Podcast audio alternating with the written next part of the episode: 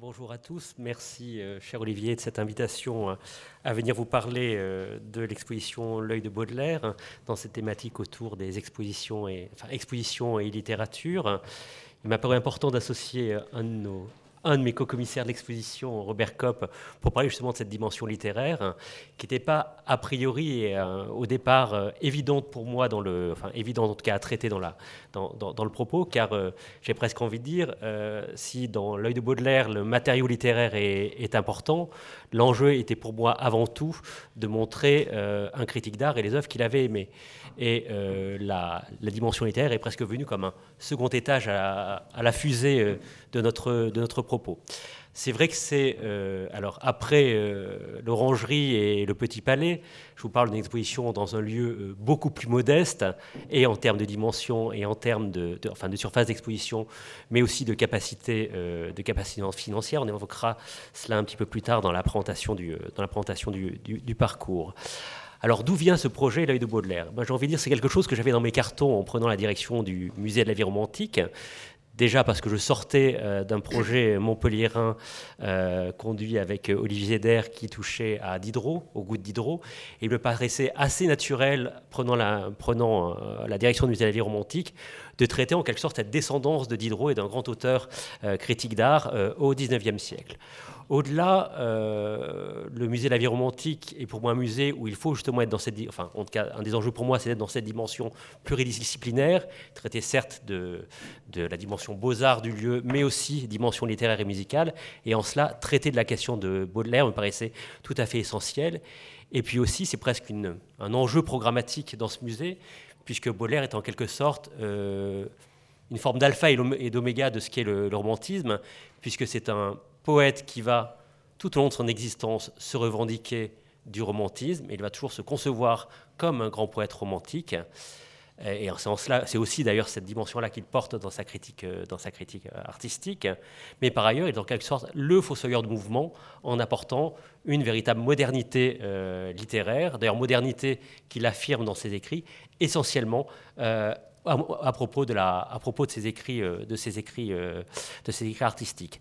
Donc c'est pour ça que Baudelaire me paraissait tout à fait un sujet, un sujet essentiel euh, pour nous, au-delà de l'attrait et de l'affection que j'ai pour ce, pour ce grand poète. Après, de la même façon que Laurence Descartes nous l'a dit tout à l'heure, je ne suis pas un historien de la littérature, je suis un historien d'art, et donc il a fallu concevoir un commissariat où justement associer cette vision plurielle d'un historien d'art et d'historien de, de la littérature. C'est pour cela que j'ai demandé à Robert Kopp de s'associer euh, à ce projet, à une autre aussi commissaire qui n'a pas pu être présentée aujourd'hui ici, qui est Chante Mandini, euh, docteur en littérature, mais qui a fait tous ses travaux sur justement les premiers salons de Baudelaire, les salons de 45-46 et le bazar Bonne Nouvelle, qui était aussi pour moi véritablement le socle et le fondement euh, du parcours que nous allions développer euh, dans, euh, dans, dans l'exposition. alors certes, ce n'est pas la première exposition Baudelaire, il y en a eu d'autres. Elle s'inscrit dans une longue, euh, dans une longue tradition euh, dont euh, Robert est sans doute le meilleur héritier et un des, un, des, un, des, derniers témoins. Il peut peut-être nous rappeler un peu ce qu'a été cette, ce cette euh, historique des expositions Baudelaire qui ont précédé la oui, très, très volontiers. Euh, bonjour à toutes et, à tous. Je suis très content euh, d'être ici aujourd'hui, car cette exposition L'œil de Baudelaire illustre bien que la collaboration entre les historiens d'art et les littéraires est possible, bien qu'elle soit relativement rare, chacun restant en général campé dans le domaine qui est le sien. Et lorsque j'ai rencontré euh, Jérôme pour le projet de cette exposition, euh, j'ai essayé de pousser dans deux directions. Euh, la première, de le pousser, lui, dans le sens dans lequel il avait envie d'aller et d'approfondir cette conception de l'œil de Baudelaire. Je veux dire d'assumer une exposition de parti pris. On veut montrer ce que Baudelaire a vu on veut montrer ce que Baudelaire en a dit, en bien ou en mal. Le commissaire de l'exposition, ce n'est pas nous, c'est Baudelaire. Et au fond, nous aurions voulu, mais ce dernier étage de la fusée nous a été refusé pour des raisons budgétaires, on aurait voulu concevoir un audio guide dans lequel, à travers lequel le visiteur aurait été guidé par Baudelaire. Il aurait été devant les œuvres avec le commentaire ou positif ou indifférent ou extrêmement négatif de Baudelaire. Une exposition de parti pris parce que cet œil de Baudelaire n'a rien à voir avec le nôtre et par différence, on aurait compris par le décalage que l'on aurait introduit ainsi, on aurait compris quelle est la modernité de Baudelaire et quelle est la nôtre, et qu'il ne faut pas confondre du tout. Alors, euh, dans l'intitulé de notre petite intervention, euh, le titre est Pourquoi exposer Baudelaire? Alors, évidemment, on peut donner toutes sortes de raisons. On peut commencer par dire oui, mais on l'a toujours fait il n'y a pas de raison qu'on ne recommence pas. D'autant que euh, en 2017, euh, on célèbre un centenaire. L'exposition a commencé en 16, mais enfin elle débordait sur 17. En 2017, on euh, commémorait, mais assez discrètement dans l'ensemble, le centenaire. Le centenaire de quoi? La date à laquelle l'œuvre de Baudelaire tombe dans le, domaine public. Vous me direz que c'est là un détail de l'histoire de l'édition. Ce n'est pas du tout le cas. Euh, la vision de Baudelaire, à ce moment-là, change totalement. Et sans vouloir m'y attarder, je vous donne à titre d'exemple simplement la manière dont sont éditées les fleurs du mal. Jusqu'en 17, les fleurs du mal sont éditées dans la troisième édition, c'est-à-dire dans l'édition que Asselineau et Banville ont organisée après la mort de Baudelaire.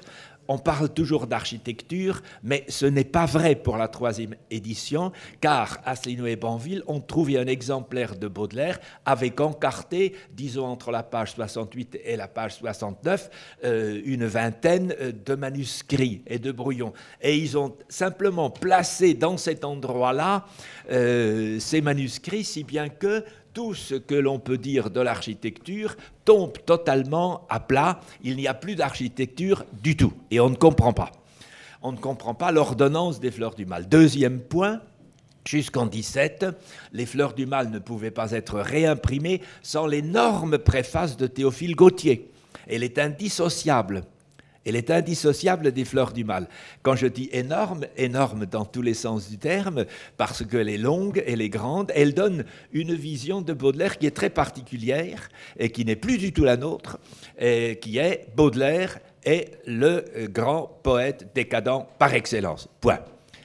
Et Gide, Proust, Huysmans, Wilde ont lu Baudelaire dans l'édition de euh, Théophile Gautier. Nietzsche a lu euh, Baudelaire dans l'édition de Théophile Gautier. J'ai vu son, exemplaire à la bibliothèque de Weimar. Il y a plus de soulignements dans la préface de Gautier que dans le corps des textes.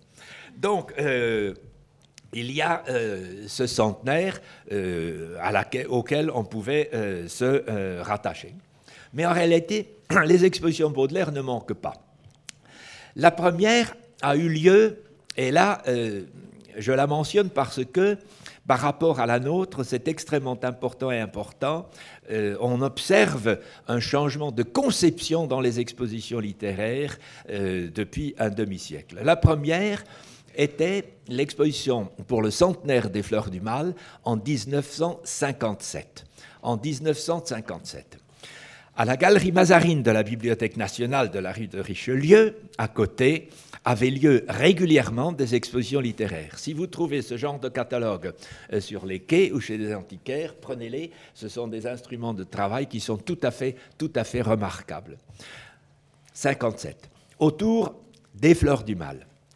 Vous y trouvez néanmoins la bagatelle de 600 numéros. Du point de vue bibliographique, c'est un exploit et c'est extrêmement précieux parce que tout y est donné, euh, y compris les cotes euh, des ouvrages et des manuscrits où ils sont euh, conservés. Il y a eu une autre exposition Ensuite, au Grand Palais, et qui est euh, l'exposition de 68, euh, qui aurait euh, Petit Palais, et qui excusez-moi, Petit Palais, qui aurait dû être l'exposition du centenaire, mais pour raison d'événement, comme on dit, elle a été repoussée à la fin de 68, elle a débordé sur 69. Et là, c'est une autre conception d'exposition. Et enfin, la troisième, c'est le Paris de Baudelaire, euh, qui a eu lieu à la bibliothèque historique de la ville de Paris. Alors quand on regarde ces trois catalogues, et il y en a d'autres évidemment euh, ailleurs, mais enfin c'est les euh, plus marquantes, on constate une évolution du concept même d'exposition que je pourrais résumer, si je devais schématiser à outrance, d'exposition intellectuelle à exposition visuelle. Dans la galerie Mazarine, on montrait essentiellement des livres et des manuscrits dans des vitrines à plat et pas du tout avec des supports qui euh, ouvraient euh, le livre, etc., si bien qu'on était obligé de se coucher sur la vitrine euh, pour voir ce qu'il y avait dedans, ce qui vous valait évidemment les récriminations des gardiens. Euh, rassurez-vous, je n'y étais pas en 57, euh, mais j'ai vu beaucoup d'autres expositions plus tard dans cette galerie Mazarine, car euh, il y avait une tradition sous Julien Quint d'exposition littéraire. On a fait Énerval, et Gauthier, et Chateaubriand, et Musset, et chaque fois ça a donné lieu à un catalogue tout à fait extraordinaire. Mais ce sont des expositions où, au fond, le spectateur ou le visiteur, parce qu'il n'y a pas beaucoup de choses à voir visuellement, le visiteur est, invité à imaginer en quelque sorte l'exposition. Certes, il y a eu quelques tableaux, mais on le dit d'ailleurs euh, dans euh, la préface de euh, Julien Quint, il dit, tiens, par extraordinaire, j'ai pu faire venir l'un ou l'autre tableau pour euh, illustrer euh, ce qui n'était pas seulement consacré aux fleurs du mal, euh, puisqu'on voulait présenter tout le parcours de Baudelaire. Mais selon une conception assez particulière, c'est-à-dire il y avait d'abord, il y avait d'abord euh, la famille et la jeunesse de Baudelaire, il y avait le père, la mère, euh, le beau-père, etc., Il y avait une grosse, grosse introduction euh, biographique. Il y avait ensuite les débuts du poète, ensuite les fleurs du mal, le procès des fleurs du mal. Et plus on avançait, plus on devait aller vite parce que les vitrines étaient plus ou moins remplies.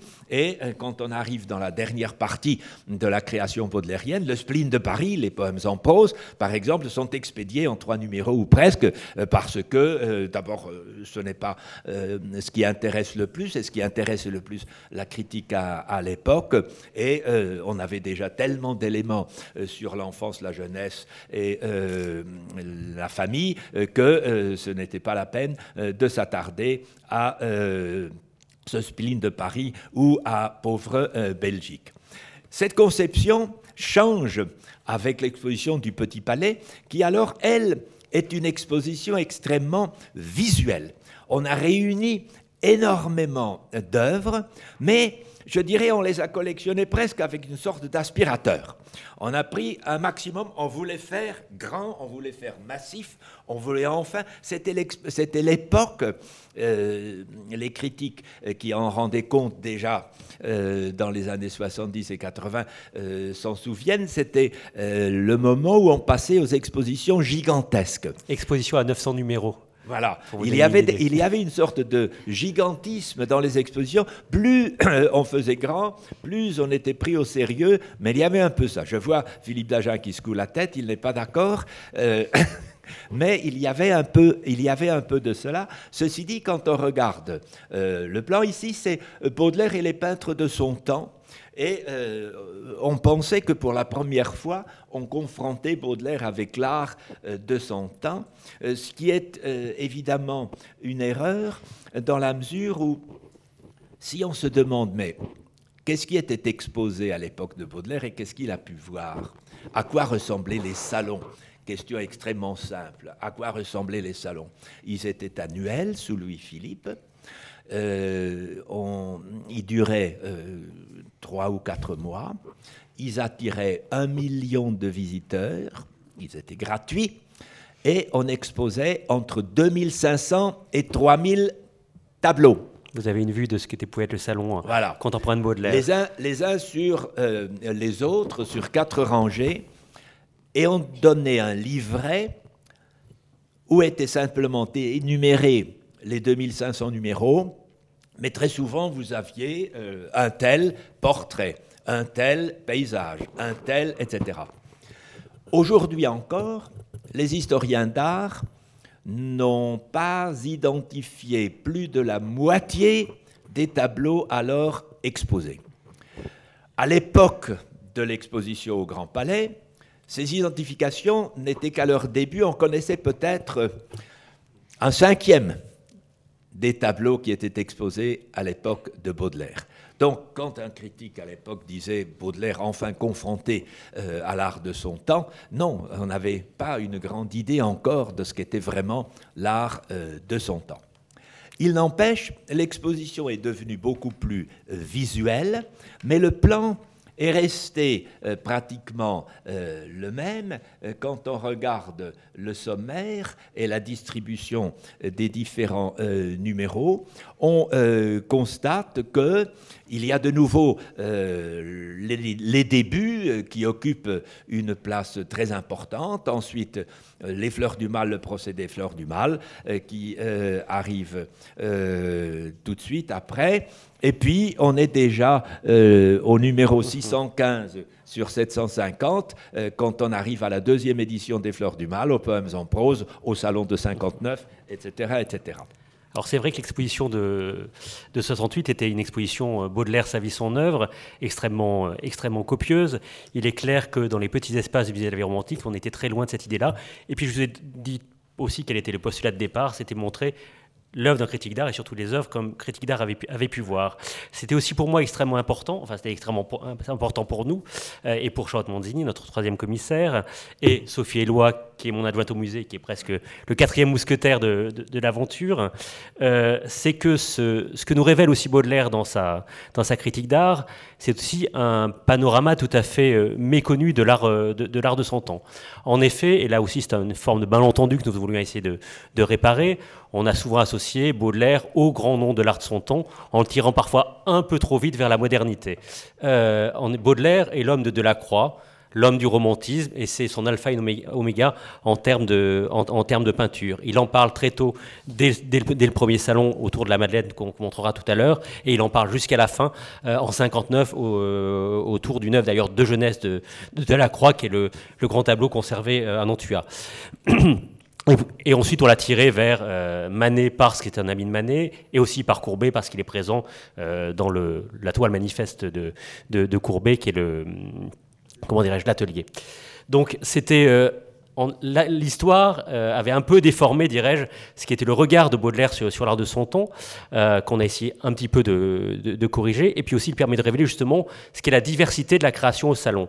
Et c'est aussi un des enjeux que nous avons au musée de la vie romantique, de montrer certes des œuvres d'artistes importants et des œuvres importantes, mais aussi montrer plus largement le, panorama de ce qu'est été la création euh, à la période romantique et dans le cas de Baudelaire à la charnière de la période romantique et du naturalisme pour un peu briser ce que cette histoire de l'art euh, euh, académique nous donne d'un grand continuum qui va du, romantisme, qui passe par le naturalisme et qui ensuite est bouleversé par, euh, par une avant-garde qui annonce Manet et qui ensuite va flamboyer avec l'impressionnisme. On se rend très bien compte, en tout cas c'est ce qui m'a frappé en préparant l'exposition, que le, le, visage de la peinture contemporaine est beaucoup plus, beaucoup plus mobile, beaucoup plus flou qu'il n'y paraît aujourd'hui à la lecture de ces, de ces grandes histoires de l'art.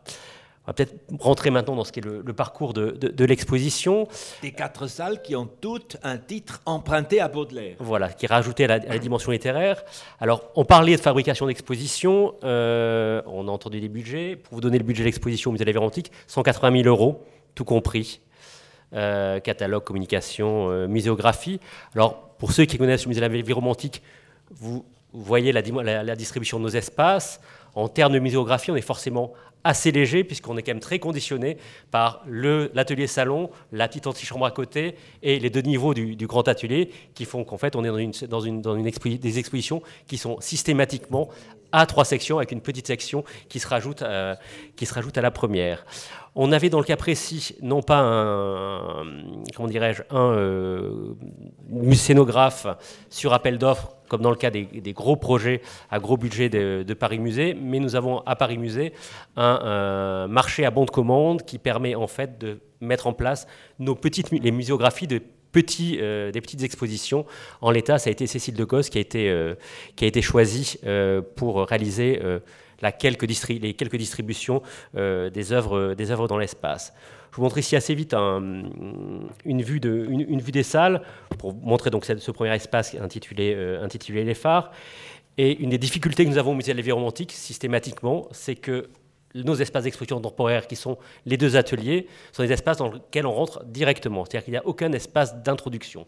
Et donc, en effet, l'impression qu'évoquait Laurence Descartes, cette première impression que capte le visiteur dans l'exposition, est quelque chose qui, pour nous, est particulièrement prégnante, puisqu'il n'y a pas de texte d'introduction, on a un, texte euh, qui présente tout à la fois l'exposition et qui présente aussi la première section. Et donc, chaque, chaque fois, sont des enjeux excessivement euh, complexes à développer. Et le choix que nous avons fait euh, dans, le cas de, dans le Baudelaire est d'être justement dans cette évocation de ce qu'ont pu être les salons et les salons qu'a pu découvrir Baudelaire. C'est-à-dire vraiment dans l'idée de cette accumulation de peinture qui, qui vous monte sur le plafond est vraiment dans un accrochage extrêmement dense. C'est le choix qui a été adopté en tout cas pour les, pour les quatre salles. Je vous montre ici une des, salles de l'atelier salon avec en effet au fond la Madeleine de Delacroix, le portrait de euh, le portrait par de Roy et le grand tableau du, musée du, musée Fabre euh, représentant le de Vénus de Glaise. Donc vous voyez vraiment la volonté de confronter, d'être vraiment dans une dans une dans un regard qui joue de ce bric-à-brac du salon tel qu'a pu, le voir, tel qu'a pu le voir Baudelaire. Oui, ce que l'on a cassé, c'est évidemment le cadre chronologique, même si de la première à la dernière salle, on va plutôt des débuts de Baudelaire euh, euh, vers euh, le spleen de Paris, puisque c'est le titre de la dernière salle, mais on ne s'interdit pas les projections, les retours en arrière, on ne voulait pas du tout être dans la biographie. Deuxièmement, l'espace étant réduit et l'espace étant très présent en tant qu'espace, il fallait aussi ruser avec euh, les meubles, les objets euh, qui étaient déjà là. Alors, par exemple, pour la toute première salle, cette vitrine nous permettait de montrer la manière dont Baudelaire a pris connaissance d'une partie de la peinture car on voulait montrer l'entrée de Baudelaire euh, dans euh, la carrière, euh, disons, à 20 ans. Baudelaire n'a jamais voyagé. Baudelaire n'avait que le Louvre, vous me direz c'est déjà pas mal, mais enfin il était même privé après 48 de la section espagnole puisque les d'Orléans avaient repris le musée espagnol. Il n'a jamais voyagé. Contrairement euh, à euh, tous les autres euh, de ses contemporains, que ce soit Gautier, que ce soit les Goncourt, que ce soit plus tard Huysmans, qui connaissait la plupart mm, des grands musées européens et qui connaissait surtout l'Italie. Donc Baudelaire ne connaissait que le Louvre pour les originaux et la reproduction de la peinture passait par la gravure. Et il y avait des revues spécialisées en la matière qui euh, combinaient d'ailleurs art et euh, littérature, comme par exemple l'artiste. Et Baudelaire connaissait beaucoup de tableaux, non pas par euh, l'original, où il l'a vu plus tard, comme c'était le cas du David de, du Marat de David, par la gravure. Et alors, on a fait de nécessité vertu, on a présenté dans cette vitrine une série d'œuvres gravées euh, dont Baudelaire, ou d'œuvres justement dont Baudelaire a probablement d'abord pris connaissance à, travers la gravure. Car les phares qui euh, empruntent leur titre au poème des fleurs du mal, les grands phares, ces grands créateurs qui éclaire la route et qui en même temps témoigne de la dignité humaine, eh bien, ce sont tous des artistes du passé, sauf Delacroix. Vous avez Léonard Vinci, vous avez Rubens, euh, vous avez Puget, vous avez Watteau, euh, vous avez Goya. Le seul artiste vivant est Delacroix. Et comme le disait euh, Jérôme, l'alpha et l'oméga en matière de peinture pour Baudelaire restait malgré tout Delacroix. Il a tout mesuré à l'aune de Delacroix. C'est une des raisons pour lesquelles euh, il n'avait pas vraiment d'œil euh, ou Dieu pour euh, Manet et qu'il s'est rabattu quand il a cherché ce fameux peintre de la vie moderne, Constantin Guise. Voilà, ça, c'est encore une autre chose. Pour revenir à cette fabrication de l'exposition, en effet, il y a quelques images qui nous ont tout de suite habité, qui nous paraissaient essentielles, quelques tableaux qui nous paraissaient essentiels, comme image qui a tout de suite été notre image tutélaire visuel incontournable, c'était euh, le petit portrait carte qui a été le visuel de l'exposition, le visuel de l'affiche, où l'on voit justement cet œil de Baudelaire euh, particulièrement, euh, particulièrement intense et surtout sur fond, d'estampes. En effet, ça m'a permis de mettre en avant très tôt ce goût de Baudelaire pour l'estampe, qui finalement est son principal médium pour connaître l'art, mais aussi qui est révélateur d'un véritable goût de Baudelaire pour l'estampe, qu'on a voulu évoquer aussi dans la, dans la seconde section. Il y avait les deux œuvres de Delacroix, le grand tableau de Nantua, dans ces œuvres rares qu'on essaie de faire venir dans nos expositions, pour nous, ça nous paraissait extrêmement essentiel, avec des difficultés aussi qu'on a essayé de, contourner en termes de ce qui est le transport de l'œuvre, son installation. On en reviendra peut-être un petit peu plus tard lorsqu'on montrera cette œuvre. Le, euh, et euh, la Madeleine de Delacroix. Ça nous paraissait vraiment les deux points d'ancrage de ce qui était notre parcours, au-delà des autres œuvres que nous voulions, faire, venir. Et les autres œuvres auxquelles nous tenions, c'était justement tout ce visage plus large de ce qu'est la peinture contemporaine, avec des œuvres moins connues, telles que le tableau de Kathleen, dont il parle pourtant régulièrement dans ses salons. Il en parle en 45, il en reparle en, en 55 comme vraiment l'image d'une forme d'antiquité euh, rêvée qu'il veut, qu'il veut voir mettre à, à, l'honneur, ou le Yucca Gloriosa euh, de Chazal, vraiment ces artistes un peu oubliés aujourd'hui, mais qui, continuent, qui, font, qui forment pourtant le sel de la, euh, de la critique littéraire. Un tableau qui serait sans doute resté dans les réserves du Louvre si Baudelaire n'en avait pas parlé, parce que ce n'est pas un bon tableau ce n'est pas un bon tableau, c'est un tableau intéressant, c'est un tableau amusant. Et euh, de la part de Baudelaire, de s'être arrêté, c'est certains des paradoxes qu'on a voulu mettre en avant, euh, son attitude un peu ambiguë, paradoxale, de la part de Baudelaire, c'est particulièrement frappant, Baudelaire déteste la nature. Il faut toujours se mettre dans la tête euh, cette vérité première, Baudelaire déteste la nature.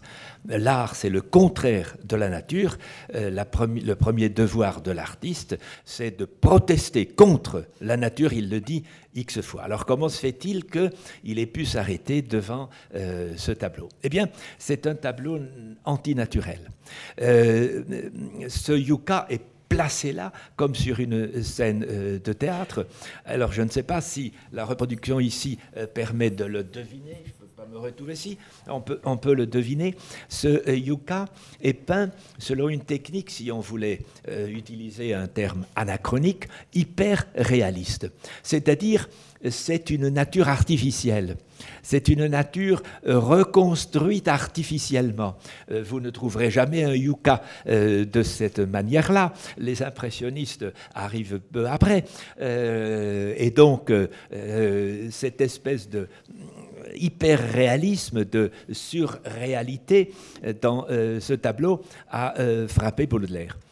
Baudelaire considérait Delacroix comme le plus grand peintre, mais il était conscient du fait que c'était un peintre d'histoire et le dernier d'une grande tradition qui se terminait. Et dès les premiers salons, il se dit, mais où est la peinture nouvelle. Il fallait bien euh, qu'il euh, trouve un peintre nouveau et il cherchait dans différentes euh, directions.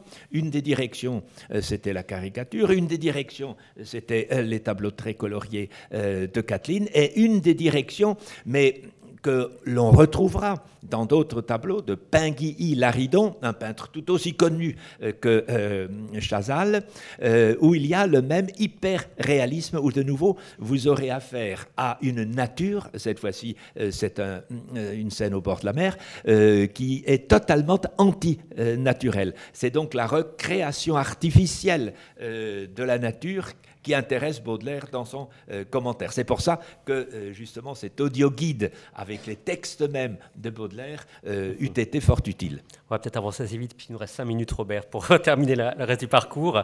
Pour encore 40 images. Voilà, c'est ça presque.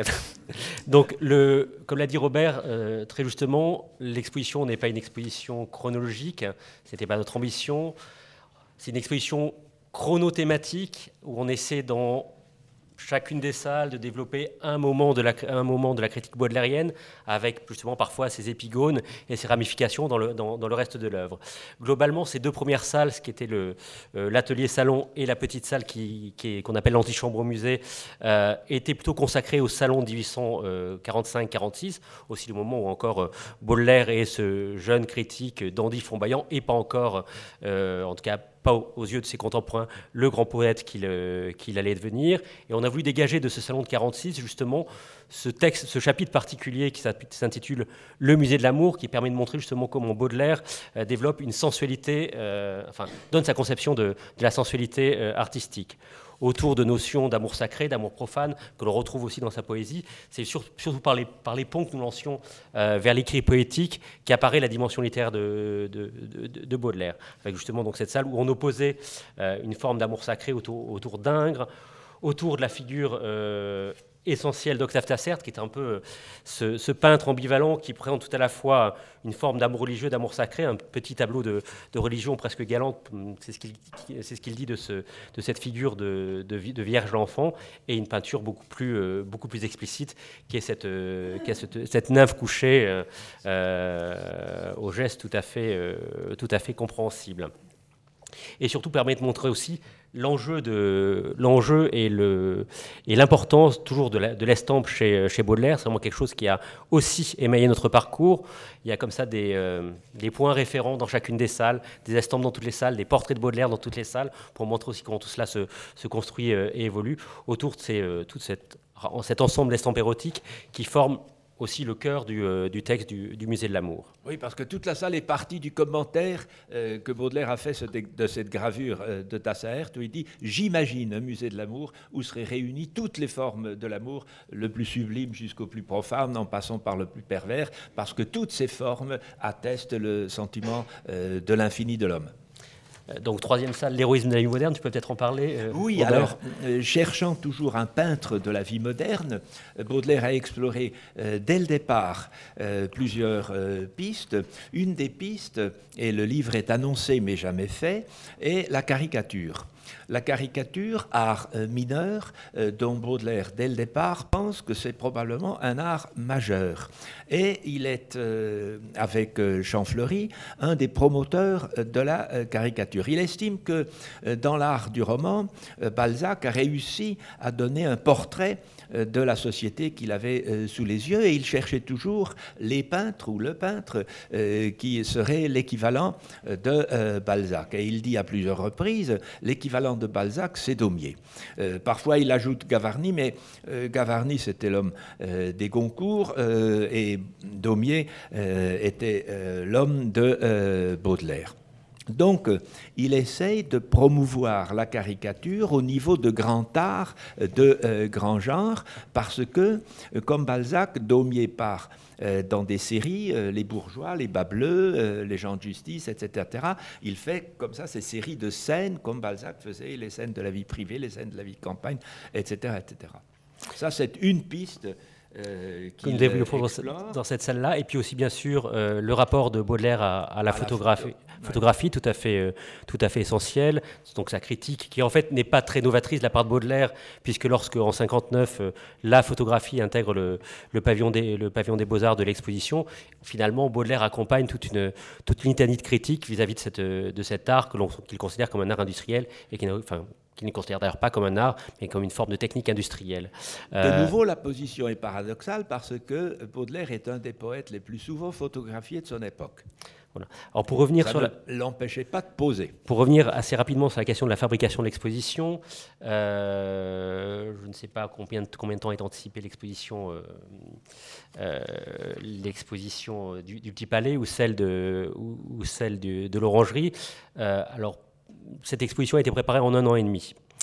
Euh, temps relativement court, puisqu'en fait, suite à des accidents de calendrier, l'exposition devait, être, devait avoir lieu en en 2017. Euh, on a été finalement obligé de l'avancer, ce qui finalement a été euh, pour la, la, visibilité de l'exposition tout à fait bénéfique, puisqu'on s'est retrouvé placé en effet entre Apollinaire, Wild et euh, d'autres expositions. Donc en effet, ça donne une cohérence à, une programmation parisienne auquel nous n'avions pas anticipé euh, dès le départ.